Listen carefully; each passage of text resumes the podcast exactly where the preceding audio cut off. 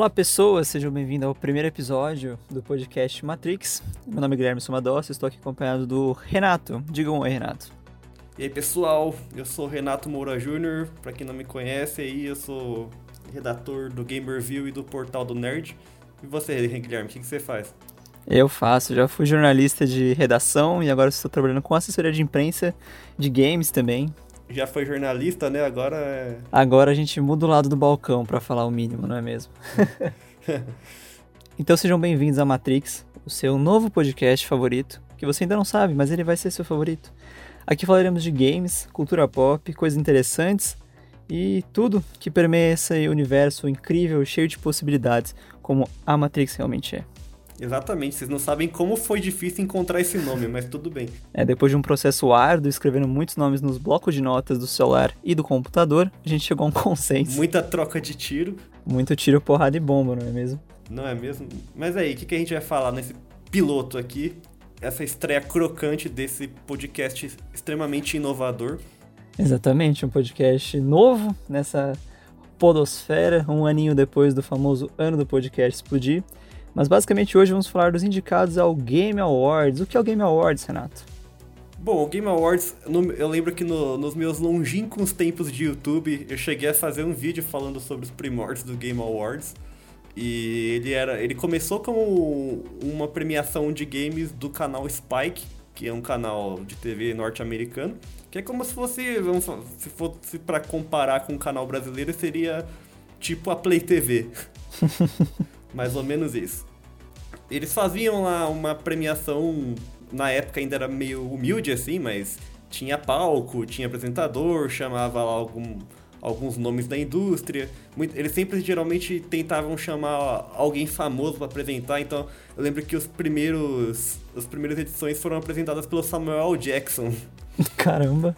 Início eles iam, eles tinham lá as estatuetas dele, na época era o, o a estatueta era o macaco, né, que era o, o mascote da, do canal Spike. E nisso eles ficaram acho, por quase 10 anos, se não me engano, ou não sei se chegou a uma década de premiações, mas acabou que em meados de 2012 eles cancelaram, saíram fora das premiações de games. E nisso o Geoff Keighley, que se eu não me engano ele trabalhava lá no, no Spike, ele era na, na produção do, do próprio, da própria premiação ele é um jornalista, né? Atualmente acho que se não é o mais famoso jornalista de games, tá entre os mais famosos. Ele resolveu tocar o barco sozinho, né, por conta própria. E aí tá do jeito que a gente conhece hoje, né? Ele já mudou de nome várias vezes, né? Não era The Game Awards antes, acho que era VGA, né? Video Game Awards. Aí depois é VGX. Aí agora que é o TGA, definitivo. Ou não, né? Crise de ver. personalidade, é. Nunca saberemos o dia de amanhã. Vamos ver se ele vai mudar na, na, próxima edição. Enfim, mas aí que ele. Acho que não, porque é aí que ele definiu também o, aquela estátua que é agora, né? Que é aquele tipo, é tipo com as asas, assim. Eu não, eu não sei definir direito o que seria aquela estátua. Uma figura angelical é. pixelada. Acho que é, funciona bem. É, uma figura angelical. Perfeito. É um anjinho dos games. É, e hoje a premiação é conhecida também popularmente como Oscar dos videogames, né? É, o que eu ainda acho uma comparação meio, né, assim, não sei, é um rótulo desnecessário. Ah, é, mas para público geral funciona, né? Para entender a importância que o momento tem.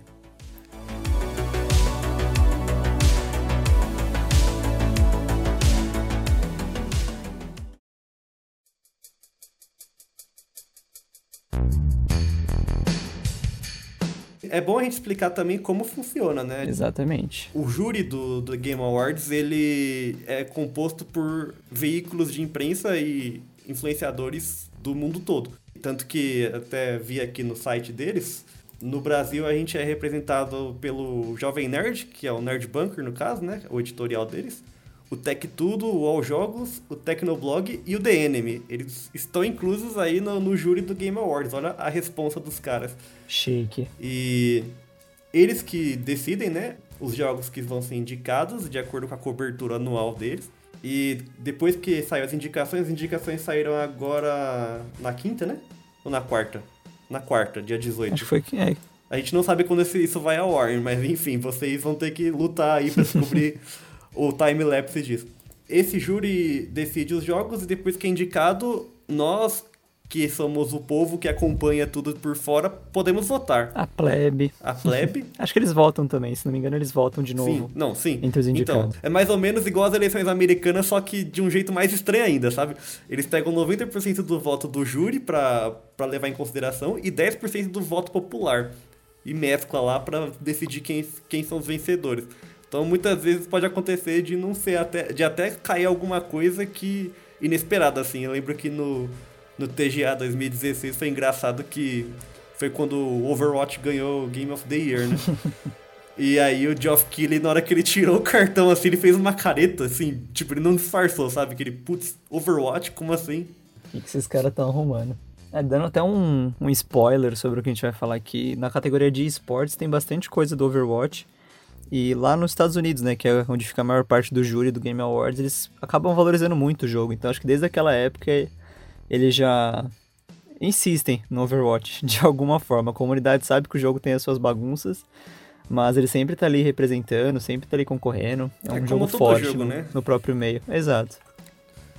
Mas enfim, a gente vai conversar um pouquinho aqui sobre algumas é, categorias, não todas, porque são muitas, e tanto que eu mesmo, falo, falando por mim, eu não teria uma opinião formada sobre todas. Tem muito jogo que eu não joguei. É possível.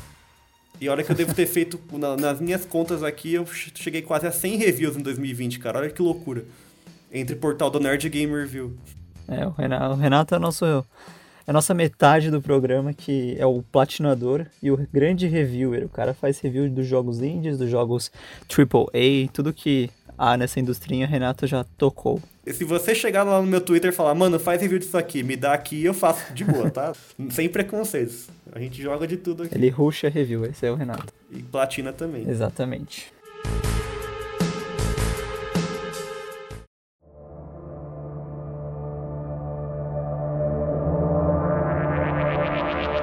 Vamos começar logo pelo mais importante, né? Que é o jogo do ano. Diretaço. Fala pra gente aí quem foi indicado. Vamos conversar um pouco sobre essa categoria que é sempre a mais polêmica, né? Exato. É basicamente para jogo do ano, os indicados são temos Doom Eternal da Bethesda, certo? Da ID Software, Final Fantasy VII Remake da Square Enix, Ghost of Tsushima da Sucker Punch, que é um exclusivo de PlayStation 4. Inclusive Final Fantasy também, é, não sei se já acabou a exclusividade dele. Ah, não foi confirmado quando que ia acabar, mas na capa do jogo, eu lembro quando eu comprei, veio um adesivo Justo. de exclusividade até a data, tipo um ano depois, assim, a data do lançamento 2021. É, bastante, então. Vai sair pra PC, provavelmente. Sim. Aí uma surpresa muito positiva, que foi muito aclamada pela galera, foi o, o jogo indie Hades, da Super Giant. Jogaço, hein? Jogaço, ainda não tive a oportunidade de jogar, só vi lives e alguns conteúdos sobre. E o aclamadíssimo, o jogo da quarentena, eu carinhosamente chamo ele assim, Animal Crossing New Horizons da Nintendo, porque foi a grande conexão da galera, né? Ah, eu sou suspeito para falar desse jogo aí. Renato, é complicado. É... Renato Cadelinha de Tom Nook. Oh. Super. E por último, e talvez o que todo mundo aponta, que talvez seja o grande vencedor, The Last of Us Part 2 da Naughty Dog, também um exclusivo de PlayStation dois exclusivos, né? Basta três, é, se contar Animal Crossing como um Não, outro. Tipo, é, de PlayStation 4 são três, porque Final Fantasy é exclusivo. Sim, é, mas é jogo do ano marcado por exclusivos. Também com a questão de quarentena, pandemia, etc., faltaram alguns AAAs, né, pra estar nessa disputa.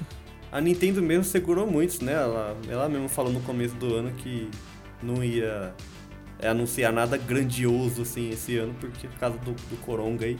Sim. Isso porque Animal Crossing ainda foi sucesso de vendas.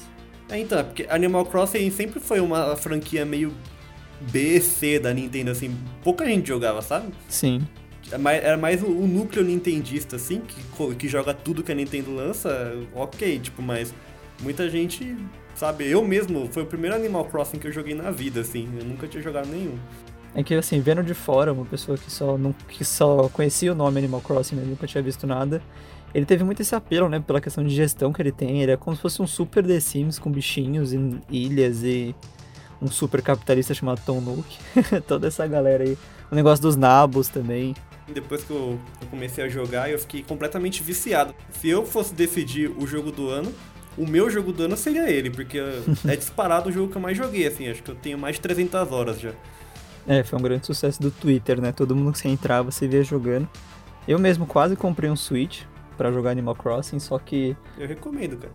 Tudo fechado e preço de dólar só subindo, não ia pagar 3 não mil reais não, no Switch. mudei, não recomendo, não recomendo. É, não ia comprar o Switch. Depois que a Nintendo anunciou, né? A volta ao Brasil, a chegada do console, o preço em reais meio que só botou o teto ali de 3K é. e é o que temos. Mas por enquanto. O que por outro lado é bom, porque tava chegando quase a 5 no mercado cinza.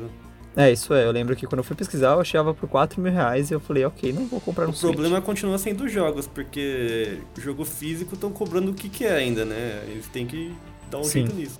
É, teve até entrevistas recentes lá da, da diretora de marketing, se não me engano, da Nintendo, para veículos brasileiros.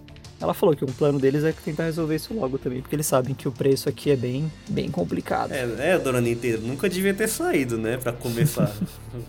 Mas isso aí é, é pauta para outro cast aí. Pauta para outro cast. Para não se prender só à nossa opinião, eu separei aqui as médias do Metacritic para cada jogo indicado pro GOT. Mandou bem demais. Agora, olha só que interessante, ó. Quem que é o que, que tá com a maior nota do Metacritic? Doom Eternal, eu peguei a nota das três plataformas, né? Aí no PlayStation 4 e no Xbox One tá idêntico. Tá 87 de média de crítica especializada e de usuários é 8.3. E para PC tá 88 de crítica e 7.7 de usuários. Aí eu separei aqui também uma coisa que, inclusive, acho relevante a gente citar. No PS4 e PC, o user score tinha aproximadamente pouco, tinha mais de 2 mil votos. Duas mil pessoas foram lá e votaram para contribuíram com a, a, média do jogo no Metacritic. E para Xbox One tinha 900 votos, ok. Aí Final Fantasy VII Remake, ele tá com 87 de média da crítica e 8.1 de usuários com 6 mil votos. Bem mais. É, Ghost of Tsushima, ele tá com 83 de crítica e 9.2 de usuário, com 17 mil votos. Nossa.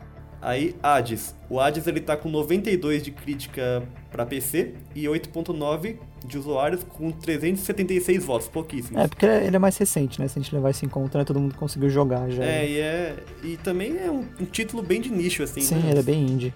Aí pra Switch ele tá com 93 de média e 8.9 de user score com 252 votos, só menos ainda. Quantos? 252. Boa.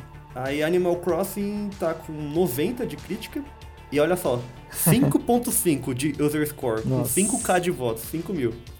E agora vem o, o principal, né? É esse. The Last of Us Part 2 tá com 93 de crítica, uma das maiores notas do Metacritic esse ano, inclusive e 5.7 de user score com 146 mil votos. Socorro. Aí entra naquela parte do, do review bombing, que Sim. foi um negócio, um fenômeno aí da internet. Acho que no ano passado já começou, né? Tipo, eu lembro que no, o Pokémon Sword Shield sofreu review bombing também, porque não tinha toda a Pokédex que a galera queria e tudo mais. Ah, porque era feio, né? O jogo, os gráficos dele são ultrapassados até pro Switch, mas enfim, é irrelevante isso, sabe? Sim, completamente. Pra você querer prejudicar a imagem do jogo de alguma forma.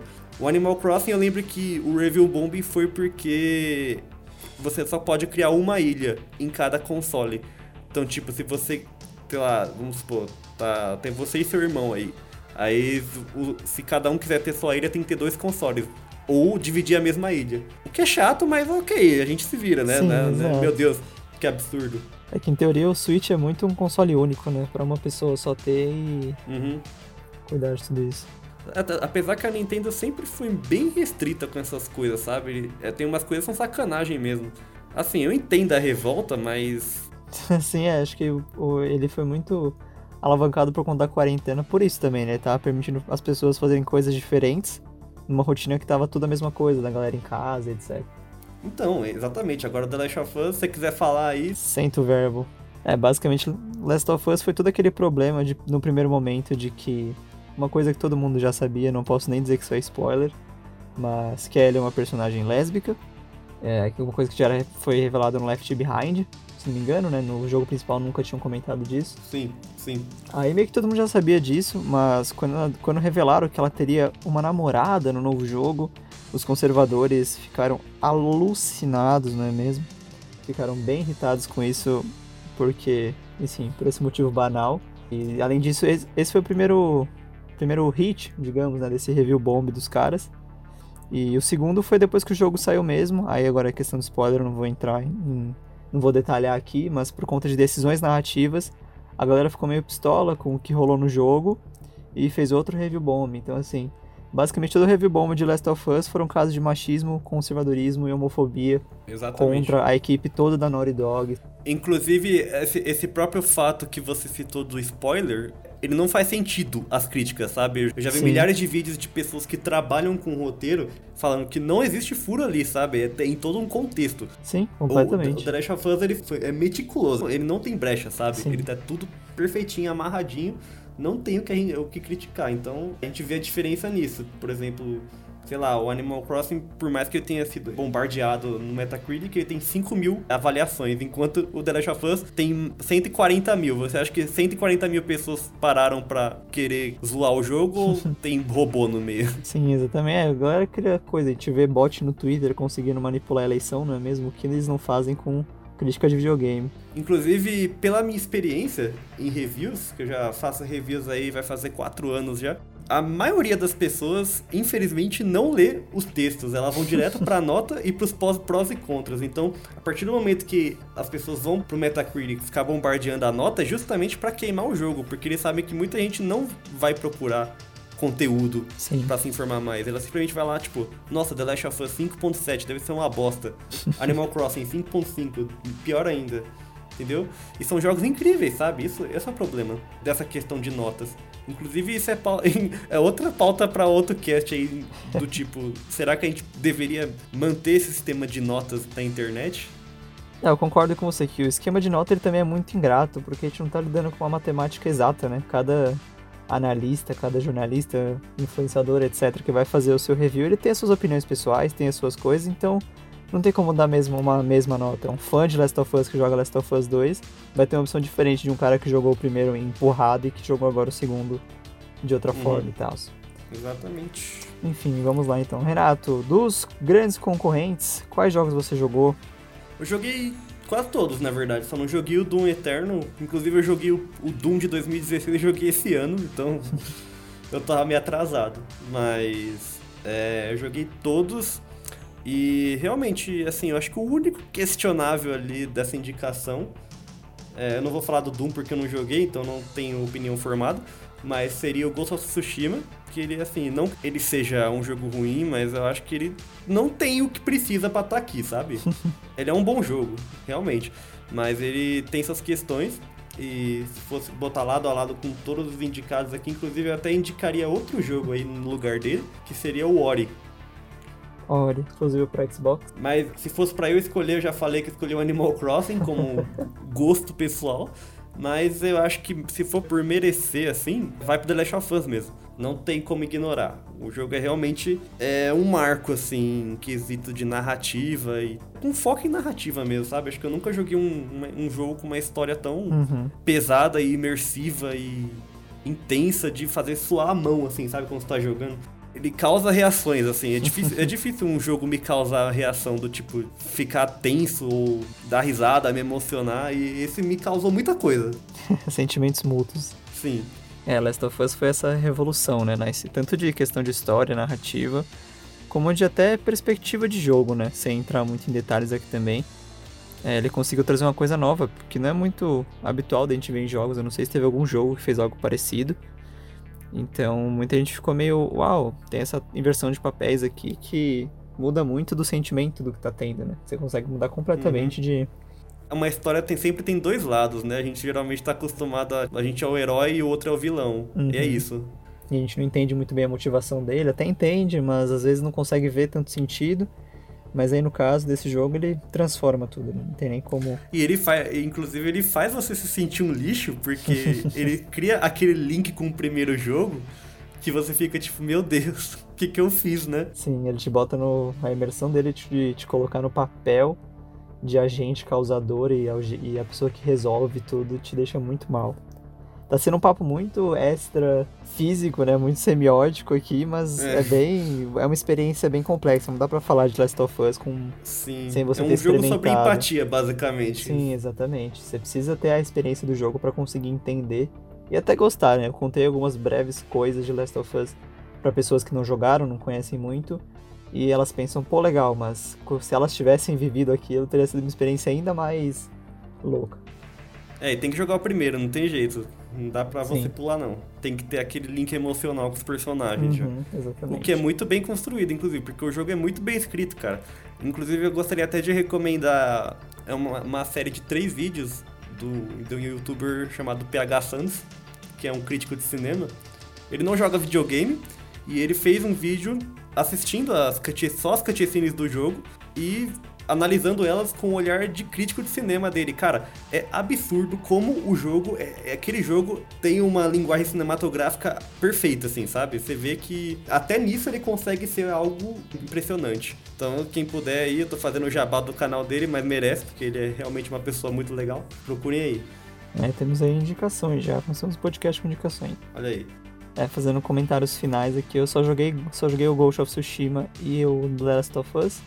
Mas Hades está muito no meu radar aí para jogar, tenho assistido bastante coisa e vendo que ele é um jogo muito com bastante coisa para fazer, né? Os personagens são muito legais, o visual dele é uhum. muito chamativo. É, por mais que ele seja nichado, ele conseguiu acertar muito no próprio nicho, né? Ele é um jogo infinito, que tipo Animal Crossing, né? Você começa Sim. a jogar e você é, é roguelite, né? Uhum. Então você vai matando inimigo, morrendo, matando inimigo, morrendo, morrendo. É quase impossível de enjoar, sério. Eu não sei a bruxaria que eles fizeram para fazer esse jogo. Talvez porque ele é muito exatamente. bem feito, então você se sente motivado a querer continuar lá. É Mas realmente Super Giant está de parabéns. Tá demais. Bem, só para encerrar então o nosso tópico de jogo do ano. Eu não faço ideia de quem pode ganhar. Eu acabo achando que talvez The Last of Us seja o grande ganhador, porque acho que no ano foi o jogo mais aclamado por crítica e toda essa galera. Mas ao mesmo tempo, Hades e Animal Crossing tem muita chance. Animal Crossing pelo fator social dele, a explosão que ele teve Sim. de impacto, né? É, enquanto a Hades foi uma surpresa recente, que muita gente gostou e está se divertindo muito, ele está conquistando uma base cada vez maior de fãs. Então, numa dessa, ele acabou ganhando. Eu acho que Hades tem muito um ponto para ser meio igual Parasita foi no Oscar, trazendo outro paralelo aqui, que ele tá concorrendo também a melhor jogo indie, também dando um spoiler do que a gente vai falar. Então, se ele ganhar de jogo indie, talvez ele não ganhe o jogo do ano, mas ele pode ganhar os dois. Então, acho que ele não vai sair sem prêmio bom daqui. O verdadeiro problema é que a gente não sabe quais são os critérios avaliados para decidir o melhor jogo do ano. Essa, por isso que essa, essa categoria é tão polêmica. Sim. Acho que vai além de votação. Então, aí eles colocam aí, tem um jogo indie e um monte de AAA. E daí cada AAA tem lá a sua proposta, são excelentes no que propõe tudo, mas ainda assim a gente não sabe como esse júri avalia. Fala, não, esse jogo merece mais do que esse. Por mais que. Não é a primeira vez que tem um indie sendo indicado a GOT, uhum. e por uhum. mais que tenha indies nessa categoria, ao meu ver, assim, parece que é impossível eles ganhar. Que eles não têm chance, sabe? É, são bem underdog, né, da, da brincadeira. Então, tipo assim, é, é, meio que cota, sabe? Vamos botar um indie aqui pra, ó, a gente dar valor pro indie. É, só pra dar mais moral pra ele. Um Hades vai vencer um The Last of Us 2 que teve um orçamento milionário é, aí. Trilhardário. Então, cara, é complicado. Sim, mas só fazendo uma última defesa a Ghost of Tsushima, eu acho que ele como foi muito bem recebido pelo público, porque Ghost ele é legal, ele é um jogo que você consegue ir fazendo as coisas, você se perde ali fazendo. Sim. É, uma galera que eu conversei que, que fez review do jogo falou que teve uma hora que eles tiveram que parar de fazer as side quests pra ir fazer a missão principal, senão eles não iam terminar tempo para fazer o review. Eu não fiz review desse, graças a Deus. porque ele, assim, quando eu joguei eu tive essa impressão, ele é muito a narrativa dele, a história dele é tudo muito legal. Ele, ele consegue ter esse sentimento de transporte a uma época no tempo, de uma cultura completamente diferente da nossa e de, do ocidente inteiro, né? Da Europa também. Sim. Então ele tem esse, ele tem esse poder. E para quem gosta de filme do Kurosawa também, ele é um, um prato cheio. Exato, assim. ele é um, é um deleite, assim, pra essa galera. E do Eternal só vi alguns vídeos quando saiu também, não, não sei questão de história como é que é. E sempre que eu vejo remakes e essas coisas, eu fico meio, hum, será que? Ah, de tudo que eu vi parece muito mais do mesmo, sabe?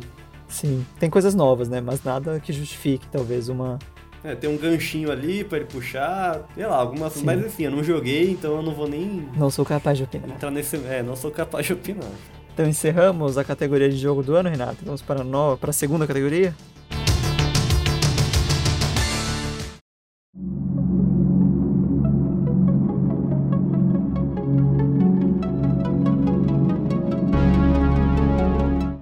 Agora, melhor direção. Aí entra em outro ponto. Se o The Last of Us ganhar jogo do ano, eu duvido que ele vá perder em algumas dessas categorias, do tipo Sim. melhor direção, é, melhor narrativa. E acho que leva também melhor performance, né? Mas aí a gente já chega lá. Sim, já chegamos lá. Melhor direção, a gente tem. O único diferente de jogo do ano é o Half-Life, que é aquele Half-Life.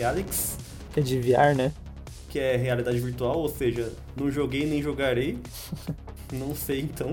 Eu achei uma surpresa, assim, é um jogo que eu não lembrava da existência dentro da minha bolha, assim, ele foi pouquíssimo falado, então eu nem lembrava que existia ele.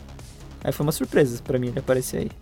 Sim, é, é, isso aí eu, eu, eu, arrisco dizer que é panela, porque o... Panela de americano, é. É, o, o Geoff Keighley, ele é parça do Gabe, né, da, da Valve. Aham.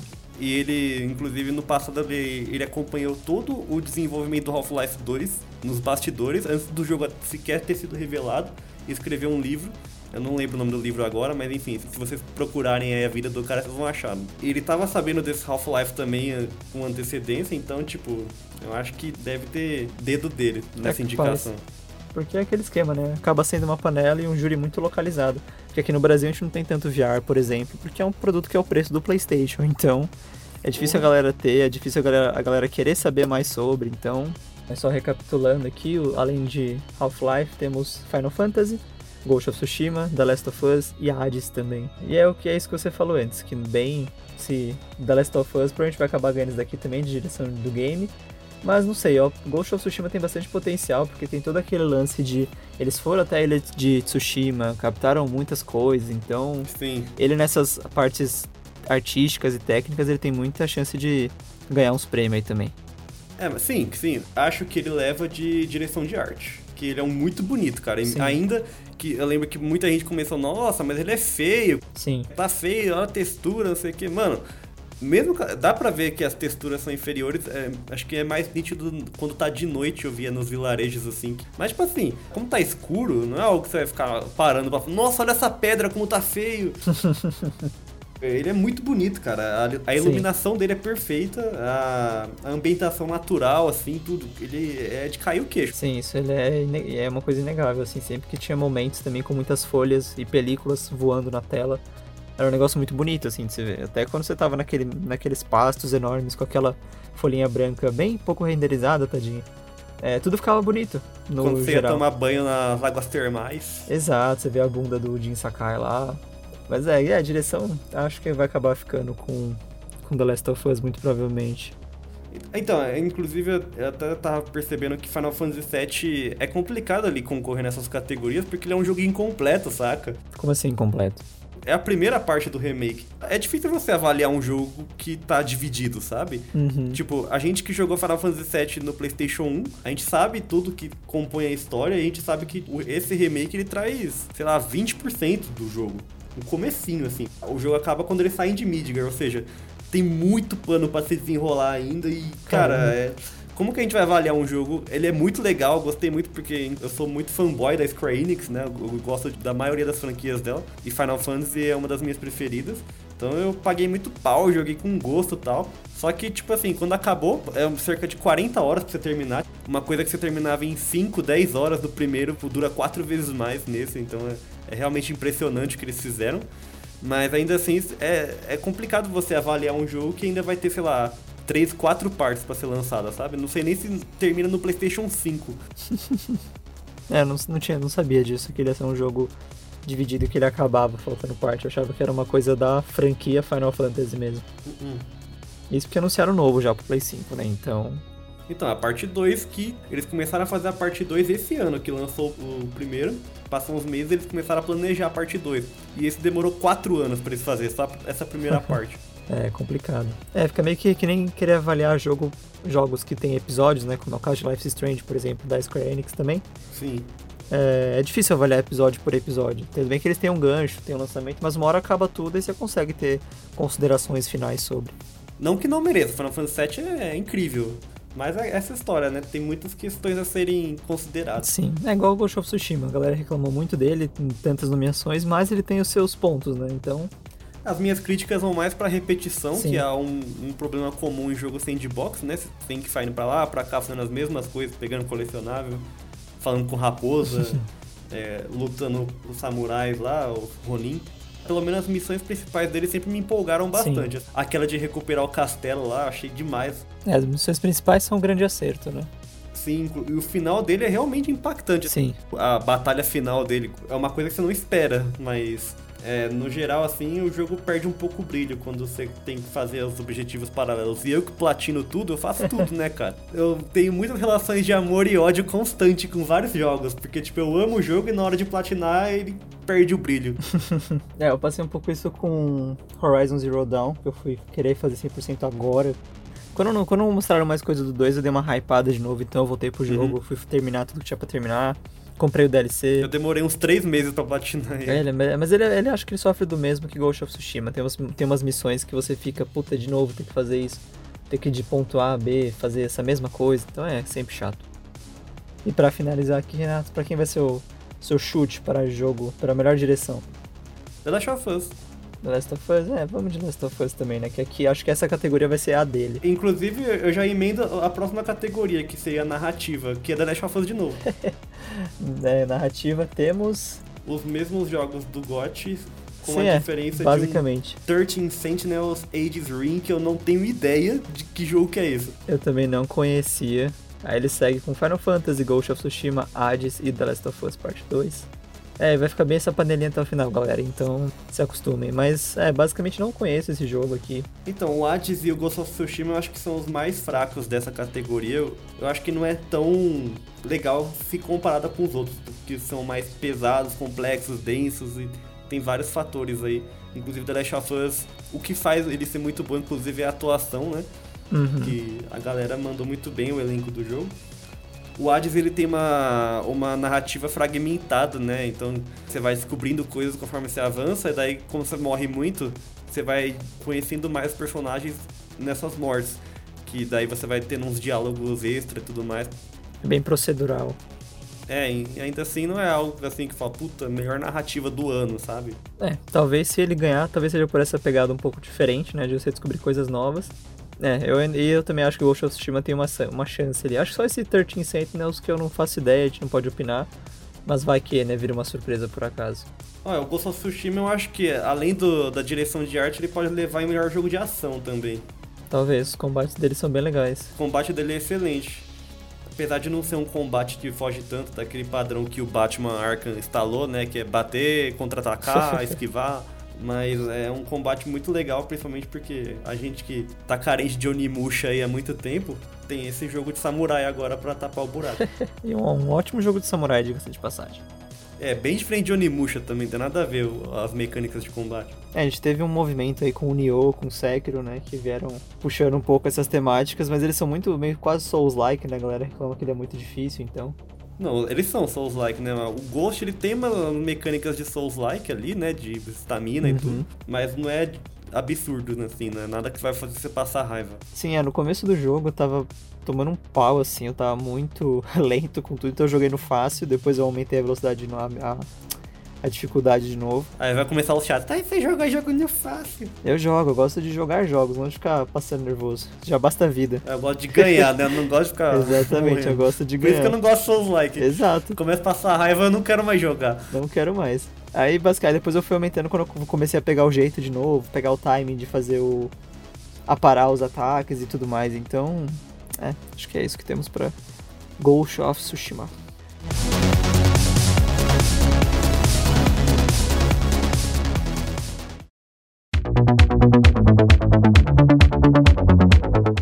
Agora, em direção de arte, temos o Ori and the Will of the Wisps. Foi um joguinho, é um jogo lindo, né? Não tem nem o que falar jogo dele. É.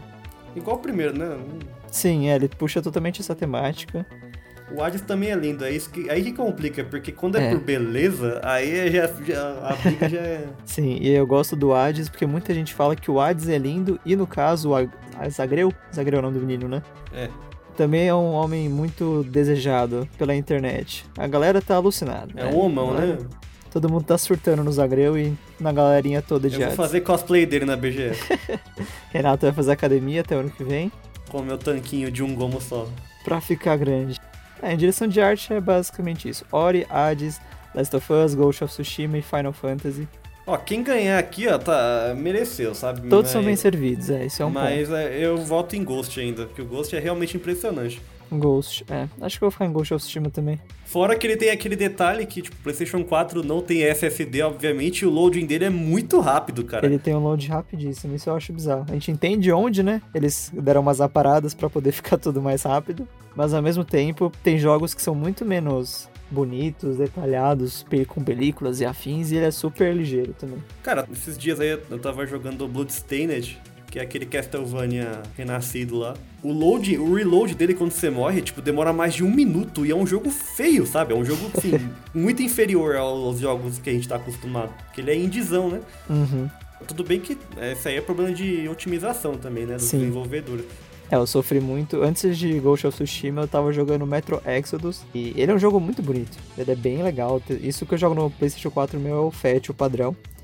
E só que ele era horrível quando eu morria ou quando eu queria começar a jogar, porque o loading dele, principalmente de começo, eu já fiquei meia hora esperando ele carregar, dependendo de onde eu estivesse. Se era um cenário mais aberto, com mais design etc, mais prédios, detalhes e afins, era muito ruim. Depois eu fui pro Ghost e menos de 12, 10 segundos já carregava o menu. Você não conseguia nem ler as dicas que ele te mostrava, era engraçado isso daí. É, você dá fast travel, 5 segundos carregou já, você já tá no outro lado do mapa. Oxi, como assim, Sim, mano? esse era um ponto incrível. Deu nem pra responder a mensagem no zap, Era exatamente isso, você não conseguia nem ler as dicas que eles mesmos mostravam. o que é ótimo. Parabéns aí, Sucker Punch. Lançam um Infamous novo agora. É,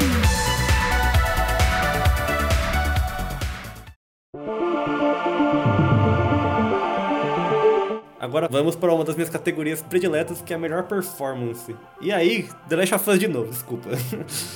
Os caras vão rapar prêmio nesse negócio, não é, não é possível, sabe? né, performance, e a gente vê cada vez mais nessa galera atuações cada vez mais absurdas. E também acho, temos a Ashley Johnson, que dá vida a Ellie, a Laura Bailey, que dá vida a Abby, que é a nossa antagonista do jogo. Não só a Abby, né? A Laura Bailey é famosona aí, né? Ela é, ela é envolvida com Uncharted, né? Ela fez a 7 do, do próprio Infamous que a gente tava falando. O Uncharted... Eu não... Deixa eu pesquisar aqui. Eu acho Eu que era parte do time de certeza. desenvolvimento, ela não chegou nem a ser personagem, acho que era só do desenvolvimento mesmo. Não, mas se eu não me engano, teve sim. viu? É capaz, ela teve essa relação com a Naughty Dog. Ah, ela fez a Nadine, olha aí. A Nadine, que é do Uncharted 4, uma das personagens mais B10 do jogo. Mas enfim, é, ela é veterana já e se ganhar, merecidíssimo. Sim, ela foi modelo, né, no caso. Essa galera fica boa, ela... Ah não, Laura Bailey não, tô confundindo Laura com, Bailey com não. outra moça. Sim, Ela fez captura de movimento. Sim exato. Aí pra Ghost of Tsushima temos o Daisuke Tsuji, que fez o Jin Sakai, que é um cara muito carismático. Na época do jogo tinha muitos posts no Twitter dele fazendo umas graças, era incrível. Apesar que, tipo, tem toda aquela questão do samurai ser um cara bem quadrado, assim, sem carisma. Sim, E o Jin Sakai consegue, pelo menos, ser B10, sabe? Você fala, tipo, nossa, esse cara, eu quero ser ele quando eu crescer, sabe? sim, ele é legal, ele é descolado e tal. Que ele é todo serão, assim, ele não tem expressão facial, ele só fica... Sim, é, nas, nas divulgações como um todo, né? Ele é totalmente sério e sofrido. Sim. O Hades aí, o Logan Cunningham como Hades, merece também, o que o Hades é... Ele lembra um pouco os Zeus do God of War, ele tem aquele, aquela pose de pai ausente. com voz de trovão, assim. Uma pessoa a ser superada. Mas eu, não- eu acho que não leva, não. É, eu não sei, até não sei como, como ele aparece com frequência, igual os outros que são protagonistas, né? Na safe house, assim, onde você, quando você morre, você volta, ele tá administrando o submundo, né? Então tá sempre sentado numa mesa trabalhando. Caramba. E aí ele fica te zoando, ele fala, tipo, ah, eu falei que você não ia conseguir, porque o, o objetivo do Hades é os agreus querendo fugir do submundo, né? Aham. E aí o Hades fica jogando o exército dele pra impedir ele. E ele fica te causando assim, tipo, ah, você fica querendo me enfrentar aí, mas você não consegue. Você é moleque. Você é moleque, você é safado. É, ele fica meio que com aquela essência dos jogos do Batman, quando você morre e algum É. vilão da área que você tá fica ali tirando uma da sua cara. Sim, exatamente. E por último, acho que é a surpresa, né? O Ned Jeter, que é o garoto que interpreta o Miles Morales, outro protagonista, e foi um jogo também entrando ali no limite, né? É, então, achei estranho, porque ele lançou agora, né, no dia 12. É, Faz uma semana aí que ele lançou. E outros jogos de novembro não estão inclusos aqui. Aí, é que muita gente teve a oportunidade de testar o Miles Morales no, no PlayStation 5, né? A galera que foi recebendo antes, no caso o próprio Geoff. Aí essa galera pode testar, né? O jogo tava. Foi um dos, um dos exclusivos, né? Spider, Sackboy, Demon Souls chegando mais agora. Mas essa galera conseguiu testar. Então, cara, mas olha, o Sackboy e o Demon Souls foram lançados junto com ele. Não, eles foram um pouquinho depois, o Miles tava, veio antes. Não, pra imprensa, você tá dizendo? Sim. É, público geral não, ele veio junto com o console, né? Dia 12. Agora de disponibilização eles estavam vindo antes. Então, achei estranha essa indicação aí. É, acho que é só por isso. Entraram meio que aos 45 do segundo tempo e passaram um pano pro menino Miles. E melhor jogo indie, fala aí. Pra melhor jogo indie temos o Carry On, da Phobia Game Studio e publicado pela Devolver Digital. Que basicamente é um jogo bem sangrento, né? A gente teve a oportunidade de testar num evento no passado. Inclusive a Devolver tem o dobro de chances de vencer nesse, nessa categoria aí, porque ela tá distribuindo dois, dois indicados. Exatamente. O outro grande sucesso da Devolver, desenvolvido pela Mediatonic, foi o Fall Guys Ultimate Knocked Out, que foi o joguinho, né? O Grande Olimpíadas do Faustão 3D, bonitinho e colorido. Muitos memes no Twitter, muitos. Muitos memes no Twitter, seguido do próprio Hades, né? Que provavelmente vai ser o grande campeão. Ah, com certeza. Ele é o Fall Guys. O jogo do é ano spoilou, saca? Sim, foi só fazer uma graça. O GOT spoilou quem é o melhor indie, porque se os outros não estão indicados a GOT... É, esse é um argumento válido, mas né, nunca se sabe se botaram ele lá porque ele não vai ganhar aqui. então, é... é... Ou o quê? Acho que ele foi o indie menos esquecido também. Olha, mas se Spirit Fair ganhasse, eu não ia reclamar. Foi um jogo muito bonito. É, eu também não cheguei a jogar esse jogo, vi muitas críticas incríveis falando sobre ele. Pra ser sincero, eu assumo que eu fiquei com um pouco de preguiça quando eu comecei a jogar, porque ele, é, ele tem é, mecânicas de simulador e tudo mais, e daí tem um mapa grandão para você ir descobrindo as coisas. Ele é lindo, assim, ele devia ter, ter sido indicado, inclusive, a direção de arte, cara. Não sei por que não tava lá. Os gráficos dele são desenhados à mão. É realmente muito bonito. Mas, assim, no o jogo em si, as mecânicas de. Ele tem umas mecânicas de sobrevivência, de ficar dando comida pros bichos lá que estão no seu barco e ficar juntando recurso e tudo que tem isso aí me dá uma preguiça que, meu Deus do céu. aí eu, eu, joguei um pouco e daí eu falei, nossa, é muito legal, mas eu não quero jogar mais não. Daí eu deixei parado aqui. Um dia eu volto. Um dia você volta. É, mas no geral eu vi muita gente apaixonada pelo jogo, curtindo muito e tudo mais, então. Né, pode ser também. E por último temos Spelunk 2, que acho que. É Spelunk 2, não tem nem o que falar dele. Sequência de um jogo que fez muito sucesso, mas eu não vi falando muita. Na minha bolha, eu não vi muita coisa sobre ele, não. Então, digamos que essa categoria tá bem equilibrada também de formas diferentes. Mas Hades já ganhou, cara, sinto muito. Hades já ganhou, é o spoiler. É, aqui, aqui você vai saber todo mundo que ganhou com antecedência. Você não precisa nem assistir o programa depois.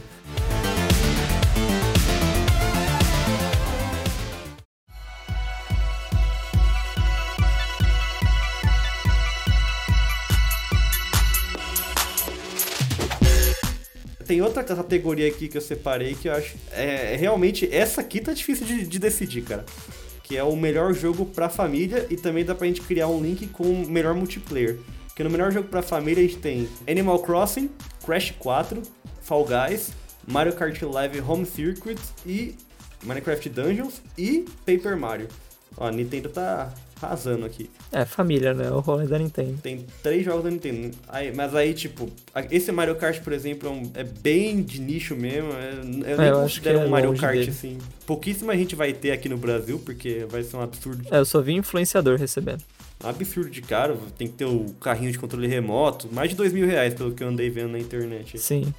O Minecraft Dungeons, eu vi muita gente resumindo como é um Diablo, só que chato. É um Diablo pixelado. É, eu joguei um pouco dele na BGS do ano passado e é, é Minecraft.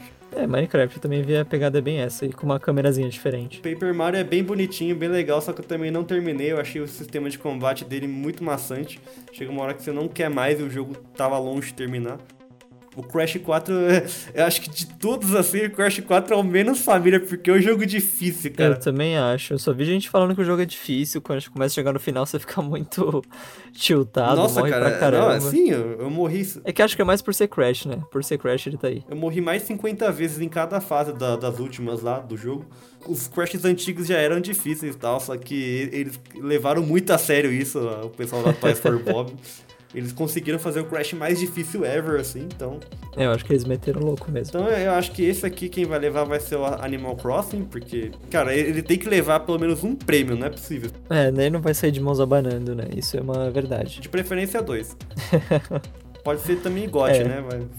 Mas acho que vai ficar entre Animal Crossing e Fall Guys também. Não, acho que o Fall Justamente. Guys ele tem muito mais chances no melhor multiplayer. Que ele tá aqui de novo. É, sim, no multiplayer. Família não rola porque não tem co-op local. É, então. E aqui no multiplayer a gente tem Animal Crossing, Among Us, que é o, o, o jogo que destronou Fall Guys, Sim, Call of Duty Warzone e Valorant. Valorant. Aí eu acho que fica entre o Fall Guys e o Among Us. É, eu acho que Valorant tem muito pra entrar também, por ser um jogo novo, no sentido de comparando com os outros aqui, né? COD tá aí há um pouco mais de tempo, é um jogo online. É, mas esse também fica bem. Acho que fica bem apertado. Eu acho que o único que tem menos chance é COD mesmo. Porque, enfim, Val- Valorant foi todo um. deu essa explosão aí. Mas ele também tá concorrendo na parte de esportes, né? Então, talvez deixe ele pra aquele canto lá e deixe esse de multiplayer pro Among Us, talvez. Sim, a questão é que eu acho que o, o Among Us ele, ele alcançou muito mais gente que o Fall Guys. Sim, isso é uma verdade. O Fall Guys ele, explo- ele explodiu porque deram de graça na Plus, né? No primeiro mês, Uhum. no mês de lançamento. Então todo mundo tinha plano, tinha Playstation, jogou. Sim. E, mas o Among Us, todo mundo, sei lá, eu vi gente que nunca jogou videogame na vida jogando, sabe? Sim, foi completo, completamente isso. É que o Fall Guys acabou, ele se aproveitou muito de ser PC e celular, né? E celular aqui no Brasil a gente sabe que é Among Us, né? a maior plataforma, é, sim, Among Us.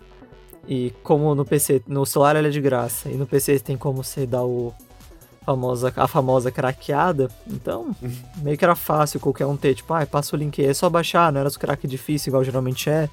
Fora que ele é tipo 10 reais no PC, né? E roda na máquina mais velha possível, assim. Sim, então, ele teve essa explosão legal. E juntar a galera, a galera aprendeu a mentir, esfaquear os amigos pelas costas, então. É, aquele meu, tudo que a gente faz todo dia sem jogar videogame. Exatamente.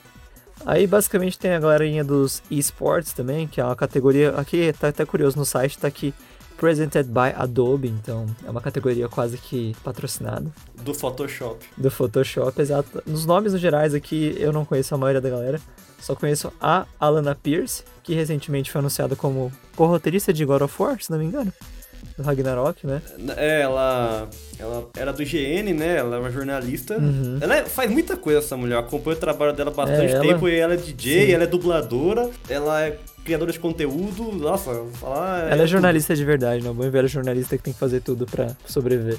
Sim, é legal que tipo, a história dela é legal porque ela Sim. era australiana e recebeu a oportunidade para trabalhar no IGN lá em Los Angeles. E ela largou tudo pra ir pra lá e deu super certo, sabe? Aí ela saiu do IGN pra ir pro Fan House, que é aquele grupo do Rooster Teeth. Quem lembra do Rooster Teeth há uns 10 anos atrás, era um canal que só postava vídeo de troféu. Só tinha eles que faziam isso no- no- nos primórdios do YouTube. E hoje eles fazem, eles são tipo um veículo mesmo.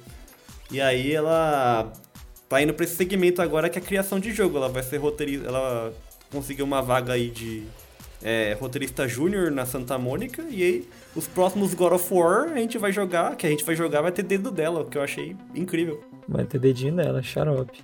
Aí o resto da galera aqui eu não tô familiarizado, mas eu acho que ela tem grandes chances de vencer. Tô torcendo. É, basicamente. Aí depois seguindo tem prêmios de melhores jogadores, melhores coaches, que eu não vou entrar em mérito aqui, mas basicamente a galerinha do COD, do CS, do LoL, que é essa, os maiores esportes do mundo. Tem também sobre os melhores eventos, que tem aqui o, o evento de Overwatch, que também é isso. Aí só finalizando tem o melhor eSport, temos Call of Duty, Modern Warfare, que talvez eu acho que não sei se acho que não sei se ganharia aqui porque ele não tem um cenário competitivo Uhum. muito abrangente em escala global. Aí tem Counter Strike, que é aquela baguncinha boa de muitos Fazer uma campeonatos. baguncinha na Califórnia. Exatamente, no mundo inteiro. Fortnite, que depois da Copa do Mundo no ano passado deu uma abaixada nas ideias, não sei o que aconteceu, se eles não querem investir tanto. League of Legends e Valorant da Riot Games. No caso do LoL, como sempre, acho que é também os maiores campeonatos que tem. Acho que também não que a Epic Games precise de, de esportes pra ganhar mais dinheiro, né? Meio que É, eles não precisam. eles já estão bem consolidados aí. Exato. Aí, basicamente, aqui nessa categoria de esporte, melhor esporte, acho que Valorant tem chance de ganhar por ser, entre todos, esse o mais novo. Veio agora na pandemia, foi um sucesso e tudo mais. É, Warzone também veio, mas, enfim, Temos até host de esportes, aí tem uma galerinha aqui também. Aí de melhor organização tem um time de Overwatch aqui. Enfim, aí acabamos aqui o, os indicados no geral, mas só quis passar por aqui para lembrar que Overwatch é muito bem quisto lá nos Estados Unidos, porque no resto do mundo ele é. A galera meio que larga a mão deles. Agora um outro comentário de outra categoria que eu acho muito importante, que é uma categoria nova, que é a inovação em acessibilidade. Temos Assassin's Creed Valhalla, um jogo recente, o Grounded, que é exclusivo de Xbox, se não me engano, Hyperdot, que eu não conheço, The Last of Us Part 2 e Watch Dogs Legion. Aí desses aqui, sendo totalmente direto também, mais uma vez, acho que The Last of Us tem grandes chances, Uhum.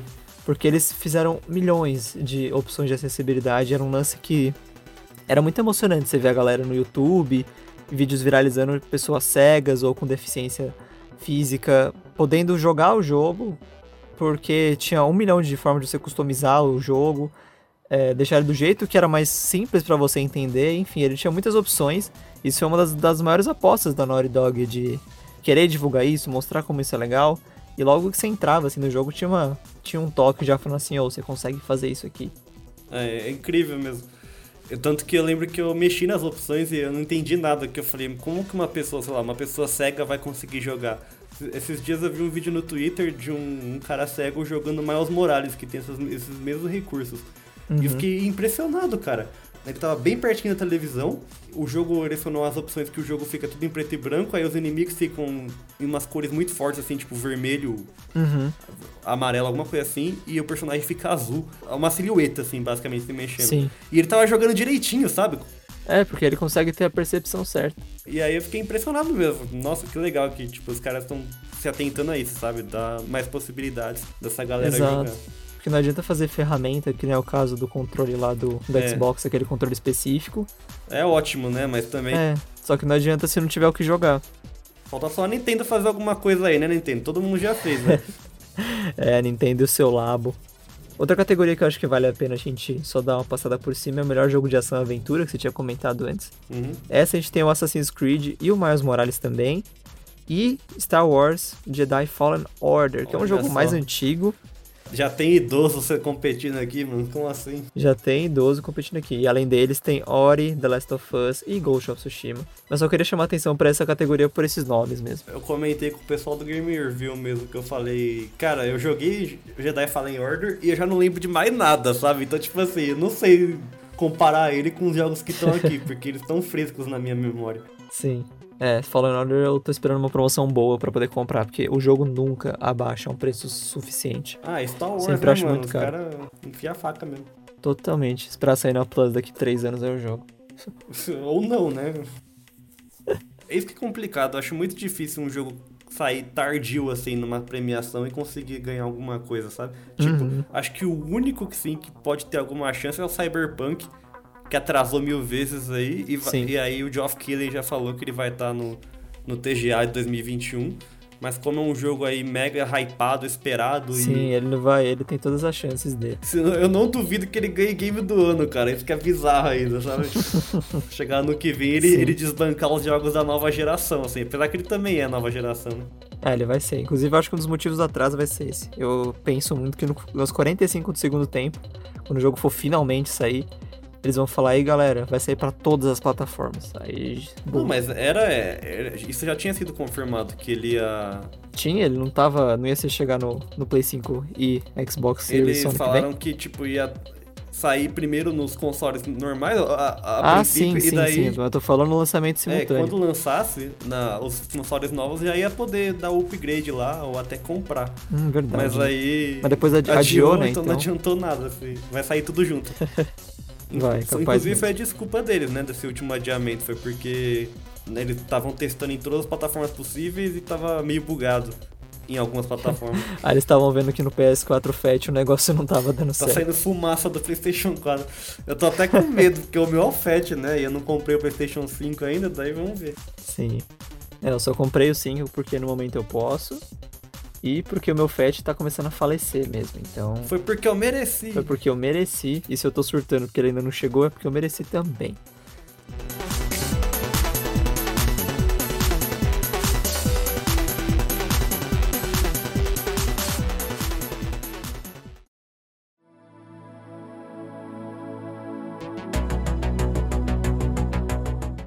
Bem, basicamente passamos pelas principais categorias, digamos assim.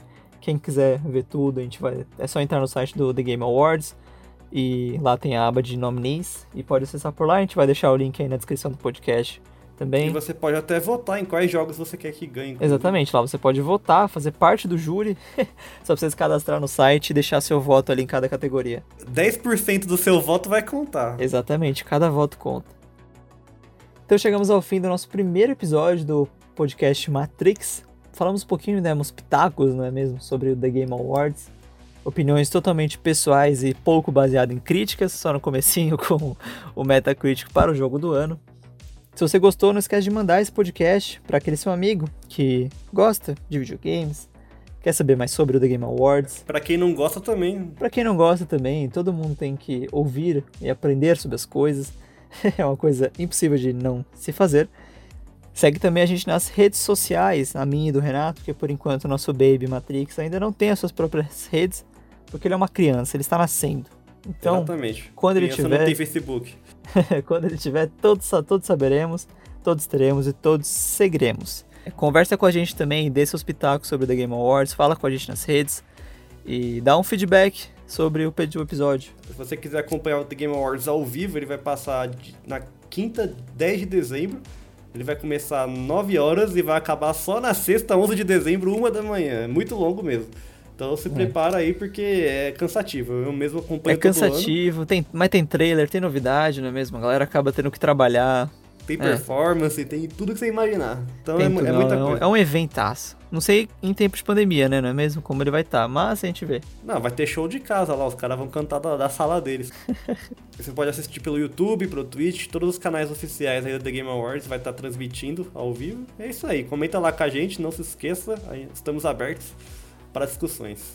Sem briga, por favor. então é isso, pessoal. Nos vemos no próximo episódio de Matrix. Valeu! Falou!